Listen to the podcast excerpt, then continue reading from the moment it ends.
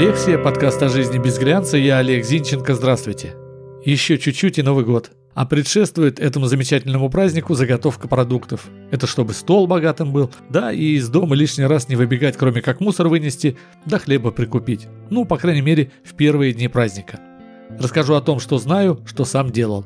Ананас – прекрасный продукт и как фруктовый десерт, и как добавка в салаты, да и в горячие блюда. Но кислый он, зараза а на пустой желудок даже в чем-то опасный. Так вот, ананасы надо посолить, чтобы они стали сладкими. Соль нейтрализует кислоты, и сладкий вкус ананаса становится ярче. Кстати, подсаливать можно и кислые зеленые яблоки. Их вкус с вырви глаз поменяется на слегка кислые.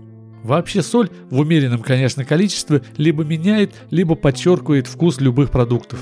Вот мякоть грейпфрута, если его слегка присыпать солью, теряет свою горечь, Говорят, можно солить и дыни, но я не пробовал. Они и так сладкие.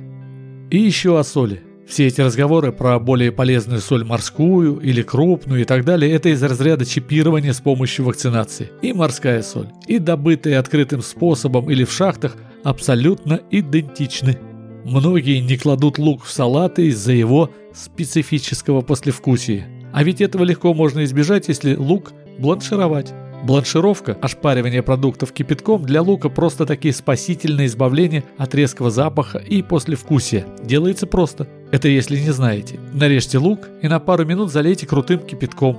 Не дольше. Воду слейте, охладите, все. Заправляйте салаты, украшайте блюда, ешьте, а потом спокойно флиртуйте, не принюхиваясь, пахнет от вас луком или нет.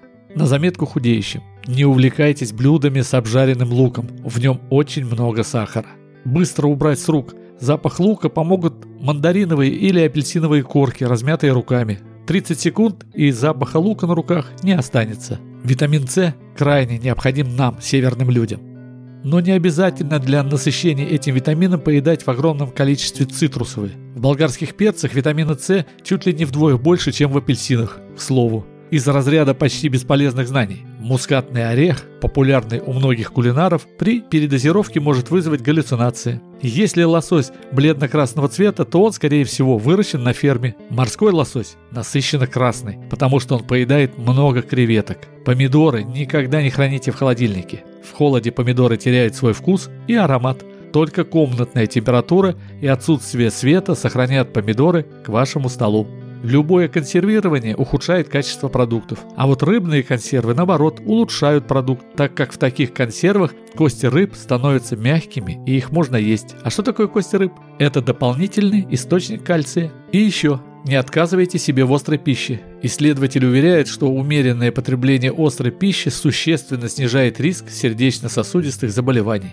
Кстати, яблоко по утрам бодрит ничуть не хуже, а даже лучше, чем кофе.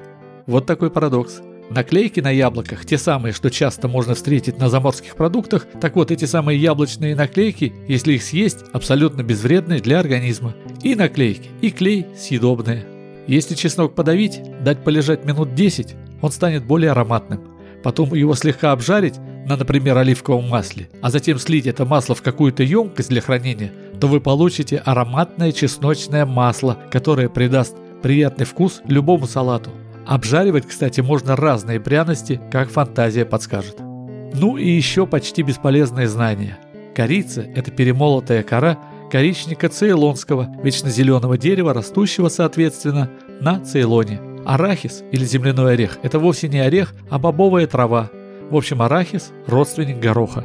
А вот бергамот, который часто встречается как добавка к чаю, это не трава, а цитрусовый плод, чем-то напоминающий лайм – Селедка под шубой – это фактически винегрет с селедкой. В принципе, блюдо так и подавалось раньше, но сельдь съедали, а винегрет приходилось выбрасывать, пока однажды филе сельди не укрыли винегретом, шубой.